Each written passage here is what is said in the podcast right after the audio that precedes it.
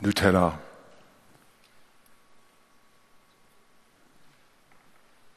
Wer mag das? Kann ich mal kurz Hand sehen? Habe ich mir gedacht. Ich schätze mal 90 Prozent. Ich weiß nicht, wer den Kult ein bisschen um Nutella kennt, neben dem eigentlichen, aus meiner Sicht Original. Gibt da eigentlich nichts, was es toppt. Gibt es aber so drumherum so ein bisschen ein Kult um das Nutella. Das mal über eine Mitarbeiterin mitbekommen, die, über die ich da ein bisschen aufmerksam geworden bin beim Sommercamp. Und das fängt ja zum Beispiel schon damit an, beim Öffnen des Glases. Das Öffnen eines Nutella-Glases ist etwas Kultisches, weil man, wenn man so diesen Deckel öffnet und da gibt es so einen Sound, und dann weiß man, aha, das war wirklich ein neues Glas. Da hat noch niemand reingeguckt oder schon mal versucht zu kosten, ob es noch gut ist. Der Sound. Dann geht's ja weiter. Dann hat man ja diese Alufolie oben drauf. Und da gibt's verschiedene Methoden. Die einen lassen ein Messer fallen. Es gibt dann so einen schönen Sound, wenn das so das Messer in die Alufolie reinrutscht. Allerdings ist dann unten diese Fläche zerstört.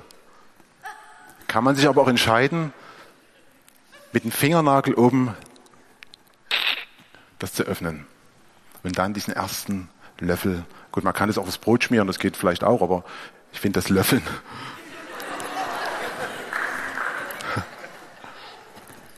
Jo, dann gibt's ja, oder gab's im Deckel so Sammelaufkleber. Wer kennt das noch? Vor allen Dingen die Fußballstars von der Nationalmannschaft, im besten Fall vielleicht auch mal einer von VfB. Und dann nimmt man die raus und dann werden die irgendwo hingeklebt ans Bett. Das Gute ist, es ist so eine hohe Qualität, die kriegt man auch wirklich nie wieder ab. ja. Wer hat, was war so euer größtes Glas, was ihr bis jetzt hattet? Mal kurz reinrufen. Wie viel? 1,98.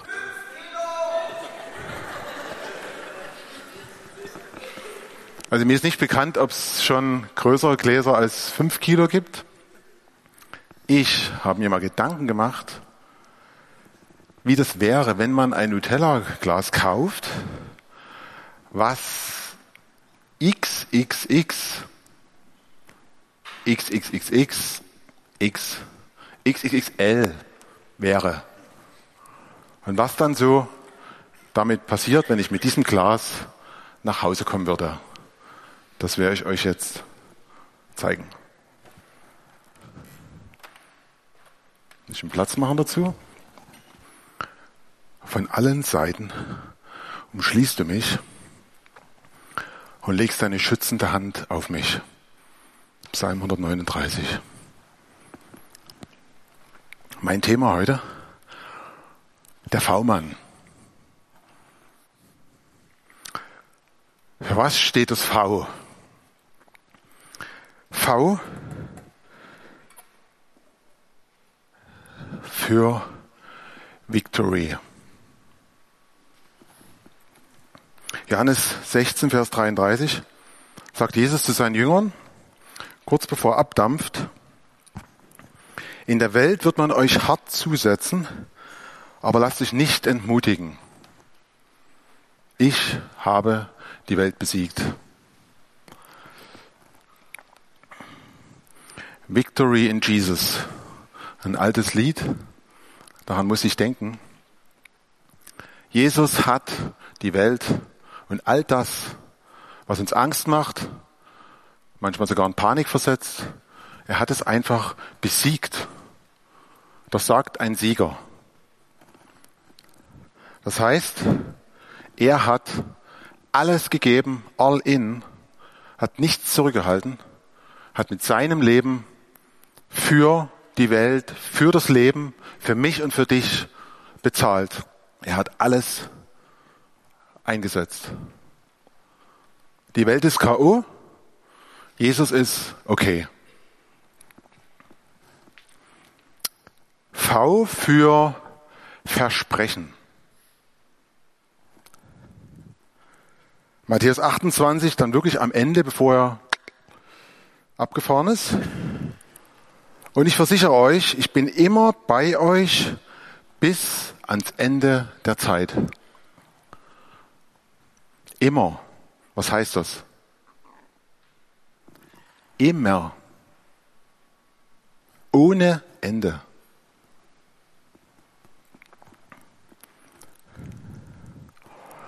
Das nenne ich das Ehrenwort eines Königs, der uns das verspricht. Und darauf können wir uns verlassen.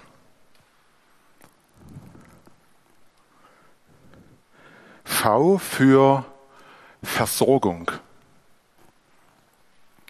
Psalm 23, Vers 1.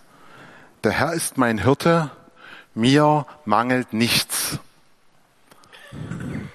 Sicher ist es ein Bild, was für uns Städter nicht so zu den Lieblingsbildern gehört oder womit wir viel anfangen können. So Schaf und Hirte, so ein bisschen dörflicher Style. Aber Jesus hat es ja verwendet, weil es die Leute damals kapiert haben.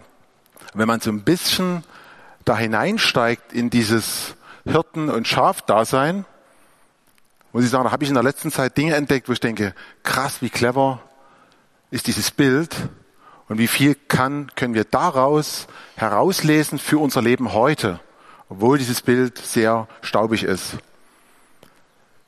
Und ich finde interessant, dass ich kannte bisher eher die Übersetzung, der Herr ist mein Hirte, mir wird nichts mangeln.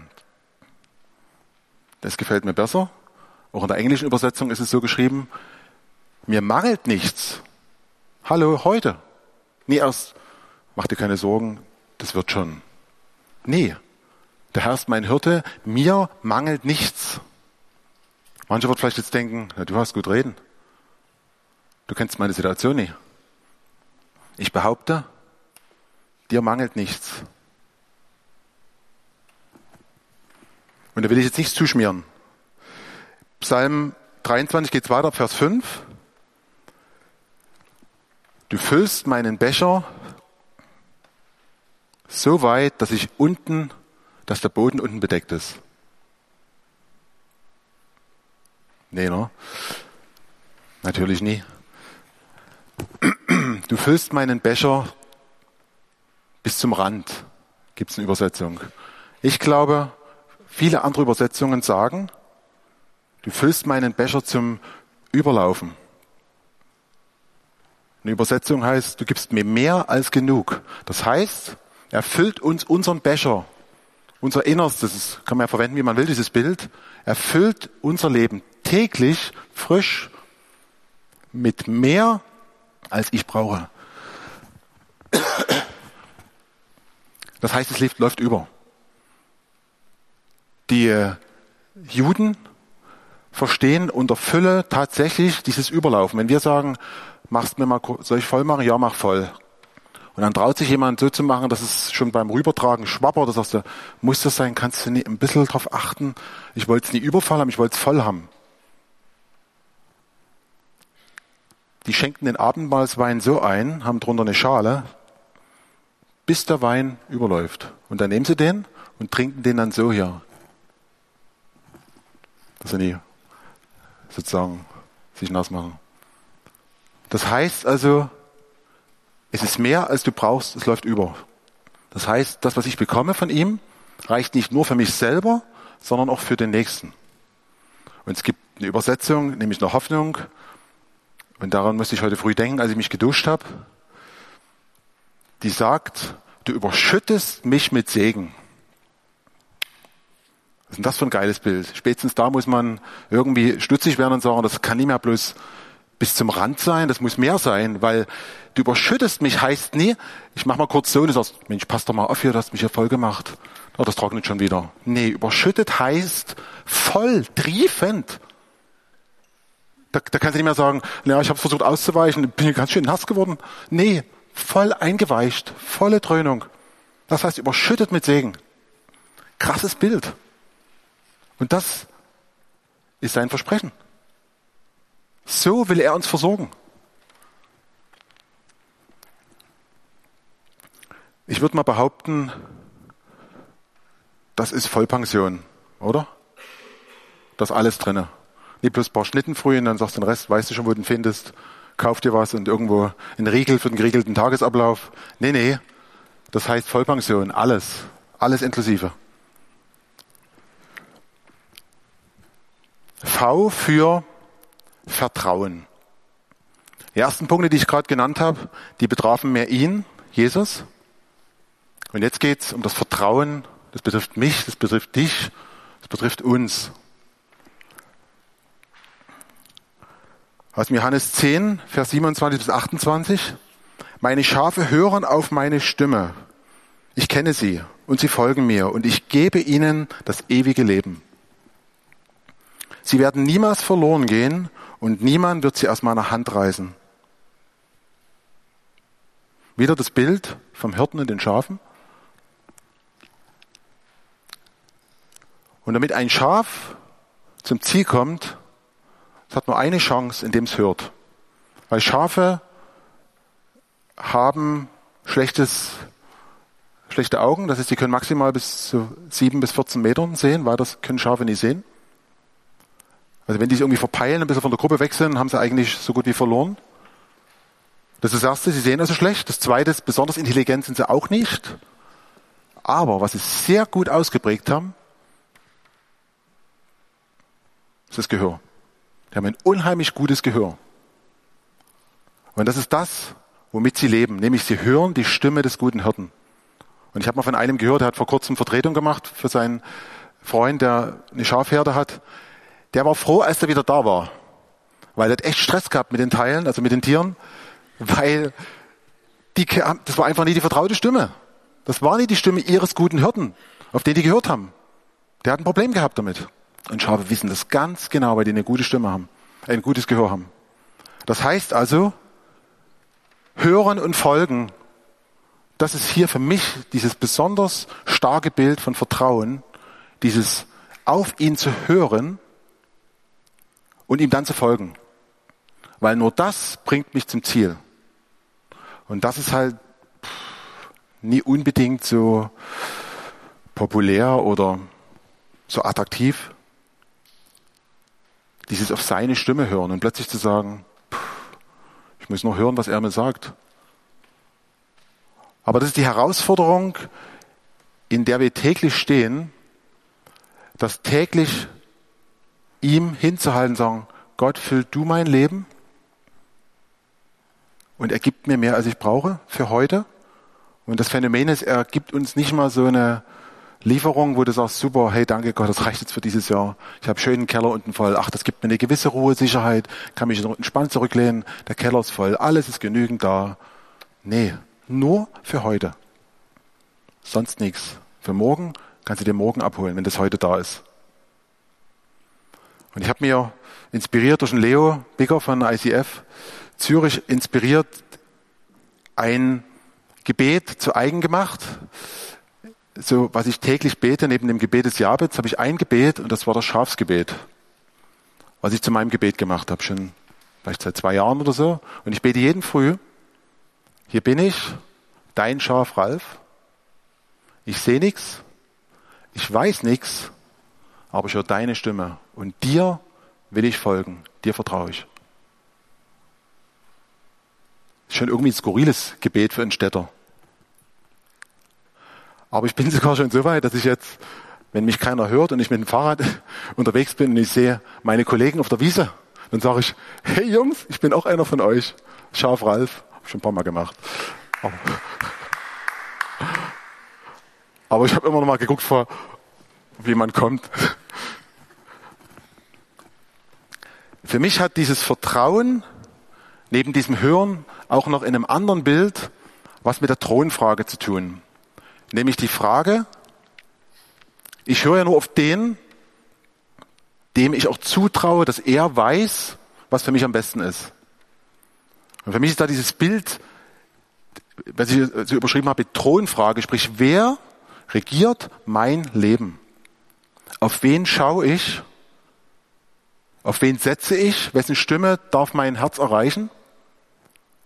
Und wer bestimmt mein Denken und Handeln? Wer ist der, der in mir auf meinem Thron regiert?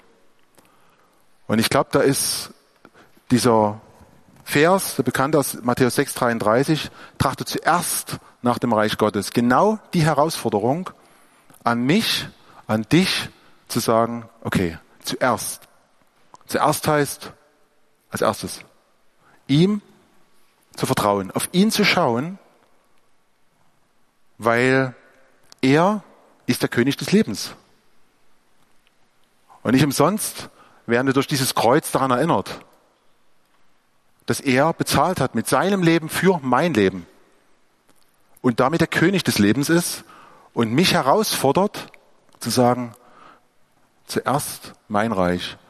Ich entdecke mich sehr oft dabei, und das kann man ganz leicht prüfen, äh, worum drehen sich am meisten meine Gedanken.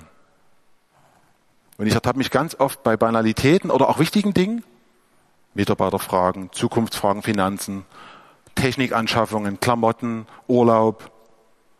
Und dann ertappe ich mich dabei, wie das kreist und kreist und plötzlich denke ich, Moment mal, äh, ich will doch nicht mein Leben bestimmt haben von der Frage, was ich mir für Kopfhörer kaufe.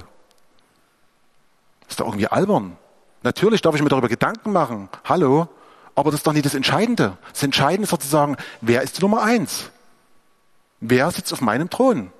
Und traue ich dem zu, dass der alles andere, worum ich mir Sorgen mache, auch noch im Griff hat? Oder denke ich, na ja, das müsste ich schon mal selber regeln? Die Herausforderung ist zu sagen, nee, der Thron ist besetzt. Die Frage ist geklärt. Jesus sitzt auf dem Thron und regiert mein Leben. Und das ist immer wieder eine Entscheidung. Und ich sage immer wieder, täglich neu entscheiden. Nicht die Grundfrage, bin ich noch erlöst und bin ich ein Kind Gottes oder bin ich jetzt morgen schon wieder ganz weit weg? Nee, nee. Wir dürfen uns dessen bewusst sein und trotzdem braucht es diese Fokussierung auf diesen Christus ganz neu jeden Tag. Um dann zu sagen, nee, die Nummer eins ist klar. Und alles andere, und jetzt werde ich mal sagen, was nämlich dann folgt. Ich habe da ein paar Übersetzungen rausgezogen, weil das wirklich das ist echt geil. Und zwar, das heißt nämlich dann, also trachte zuerst nach dem Reich Gottes und nach seiner Gerechtigkeit. Jesus first. Dann wird euch das Übrige alles dazugegeben. Leute. Oder wird er euch jeden Tag geben, was ihr braucht. Jeden Tag. Oder, und dies alles wird euch hinzugefügt werden. Und hinzugefügt heißt, nie Liste abarbeiten und so nach Bestellung, Lieferung, sondern das heißt manchmal anders als erwartet und zu Momenten, wo du nie damit rechnest bleibt alles anders. Hat der Herbert Grönemeyer mal gesungen. Also, aber da ist was dran. Also so, das ist hinzugefügt. Oder? Dann wird euch schon, dann wird er euch schon mit all dem anderen versorgen. Leute, das ist doch der Hammer. Das lohnt sich doch. Oder will ich die Dinge, die alle maximal zweitens sein dürfen, sagen, nee, komm Gott, ich weiß das Größeres zu tun, lass mich doch jetzt mal, ich muss erst mal die Dinge klären. Puff, und dann sitzen sie auf dem Thron. Die Thronfrage. Und ich sag mal, das nenne ich Champions League. Weil das ist Königsklasse. Ein Leben mit dem König. Er regiert in mir und ich sein Königskind wer von ihm königlich versorgt. Und das ist wahre Champions League, Leute. Ohne Qualifikation und Zittern, ob man ins Finale kommt. Wir können das Leben mit dem König leben. Und wir entscheiden selber, ob der König mein Leben regiert. Ob ich Champions League oder Amateurkreisklasse spiele. Kann ich auch machen. Die Wahl habe ich selber. Und das ist für mich dieses Vertrauen in den Größten, in den Regenten dieser Welt, in den König der Könige. Bitte mal das Bild.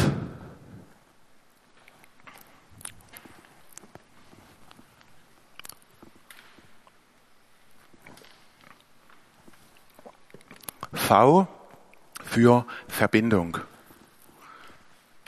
Ihr seht hier eine Neuinterpretation eines, einer alten Ikone aus dem fünften Jahrhundert. Rechts Jesus, links der heilige Menas. Menas war ein ägyptischer Soldat und als er sich zu Jesus bekannt hat, ist man ihn am Kragen gegangen und es gibt verschiedene Geschichten, er hat wohl dann zurückgezogen in der Wüste gelebt und er wurde wohl umgebracht für seinen Glauben, weil er das nicht abgeleugnet hat. Er hat sich dazu bekannt. Und hier in dieser für mich noch schöneren Interpretation als dem Original, weil ich liebe so dieses Alt und Neue, Wurzel und Flügel, so diese Verbindung und auch dieses Schlichte, ist eines meiner stärksten Bilder, was es sogar schon, ich würde fast sagen, auf anderthalb Jahre auf meinen Startbildschirm geschafft hat und seitdem immer noch da ist, weil das für mich immer noch dieses Bild ist, was ich auch ganz stark in mir trage und wo ich ganz viel auch für mich und mein Leben und gerade meine letzten anderthalb Jahre auch sehen konnte. Und da passt dieser Vers, den ich am Anfang schon mal äh, zitiert hatte, aus Psalm 139, Vers 5. Von allen Seiten umschließt du mich und legst deine schützende Hand auf mich. Nicht bedrängend, mit Abstand, aber der lange, starke Arm von Jesus einfach auf der Schulter, wohlgemerkt durch die Wüste, auch dieses Bild der Wüste, weiß nicht, wer gerade durch so eine Zeit geht, wo er sagt, du, ich fühle mich gerade nie so von dem, was du sagst, mit, er überschüttet mich mit Segen und ich bin da ständig geduscht und so. Vielleicht jemand, der sagt, ich habe alles andere als das, empfinde ich gerade. Dann kann ich dir zusprechen, das werde ich dann gleich noch an einem Beispiel von mir selber erzählen. Der Jesus ist jetzt mit dir unterwegs. Es gibt eine Übertragung für das Bild Wüste, was so viel heißt wie das nicht endende Gespräch. Das heißt, vor der Wüste ist er mit uns im Gespräch und genauso in der Wüste. Er geht da mit uns durch und ist mit uns im Gespräch und spricht uns einfach immer wieder Ermutigung zu. Ich bin an deiner Seite. Ich bin mit dir auf dem Weg. Ich stärke dir den Rücken. Ich bin hinter dir. Das sehe ich hier in Jesus.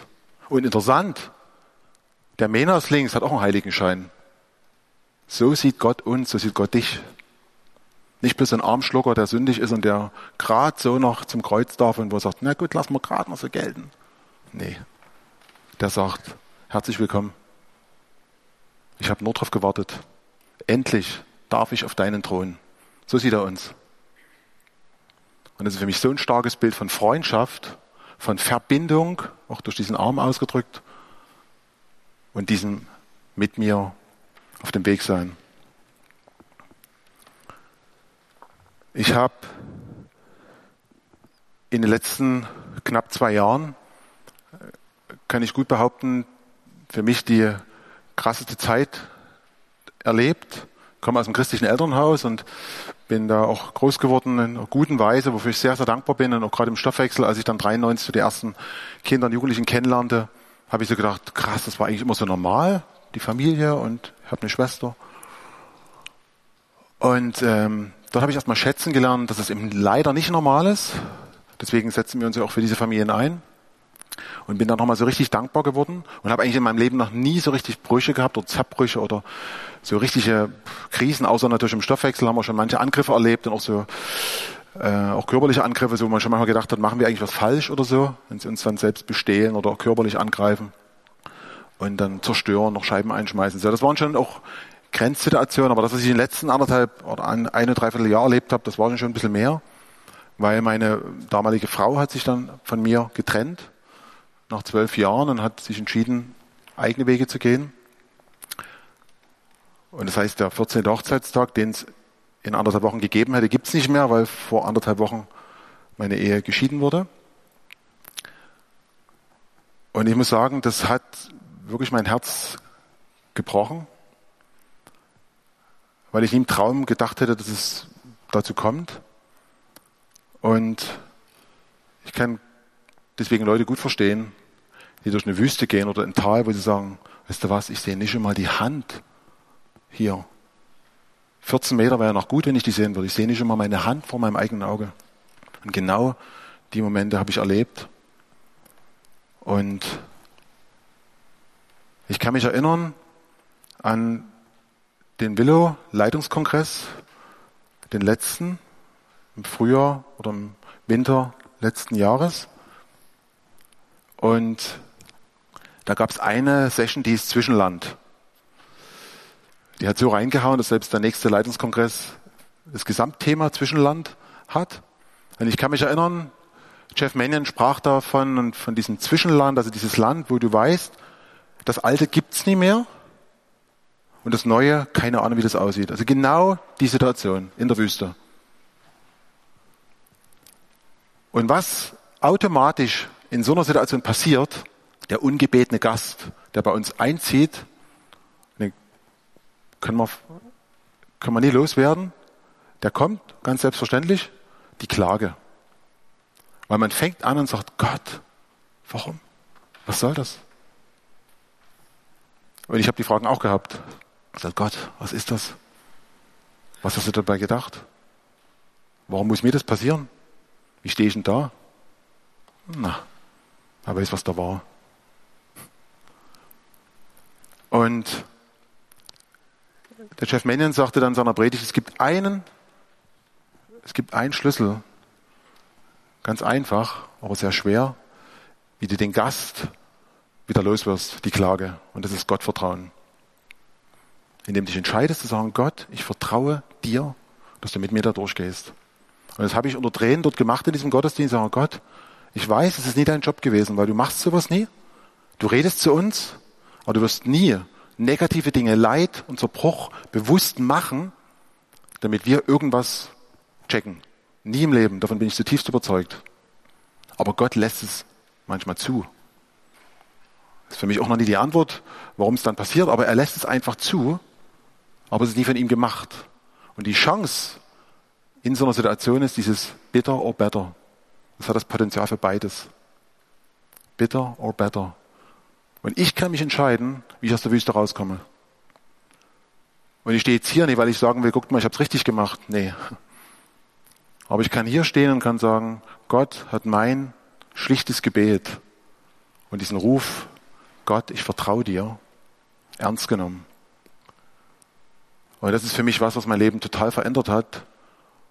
Und es gibt so ein wunderbares Wortspiel, nämlich Gott macht aus einer Wunde ein Wunder. Und was mich fasziniert, und ich bin so ein Wortspieler, dass in dem Wort Wunder das komplette Wort Wunde drinne steckt. Da gibt's nur das R hinten noch an die Wunde dran, das R des Retters. Hier. Das Ende macht den Unterschied. Der Retter. Und ein Tropfen von diesem Blut, was geflossen ist, das genügt, um aus dieser Wunde ein Wunder zu machen. Und dafür stehe ich heute hier. Um dir Mut zu machen, die du vielleicht in so einer ähnlichen Situation bist oder was auch immer du gerade durchmachst, zu sagen, ich würde definitiv heute nicht hier stehen und ich wäre mit Sicherheit auch kein Leiter mehr vom Stoffwechsel. Äh, wenn ich das nie erlebt hätte, in meinem Herzen, dass er wirklich mein Herz geheilt hat. Die Narbe bleibt und man stößt immer wieder mal dran und wird erinnert und denkt, ah ja, hm, da war was. Klar, 14 Jahre gemeinsamer Weg. Das ist Teil meines Lebens und die wische ich auch nie weg. Aber es ist keine offene Wunde mehr, die blutet. Es ist geheilt. Und ich habe so dieses Bild, äh, das hat prophetisch mir jemand sogar zugesprochen, der Chefarzt persönlich vernäht sowas. Er ist der Herzspezialist.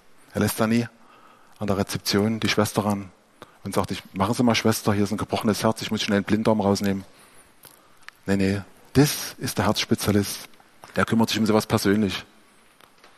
Und das möchte ich dir mitgeben und dich da auch ermutigen darin, die Verbindung zu halten und ihm zu vertrauen, weil er definitiv der ist, der aus einer Wunde ein Wunder schenken kann.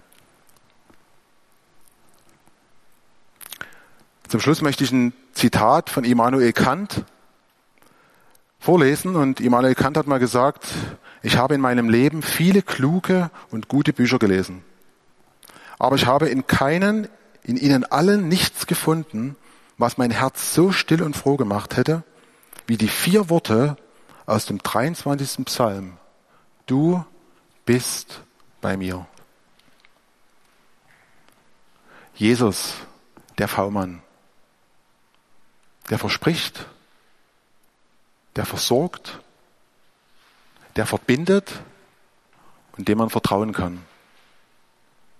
Und genau dazu möchte ich dich einladen, dich ermutigen, für dich persönlich heute und morgen in dem heute und morgen und morgen und morgen immer wieder zu sagen, Jesus first. Mein V-Mann. Amen.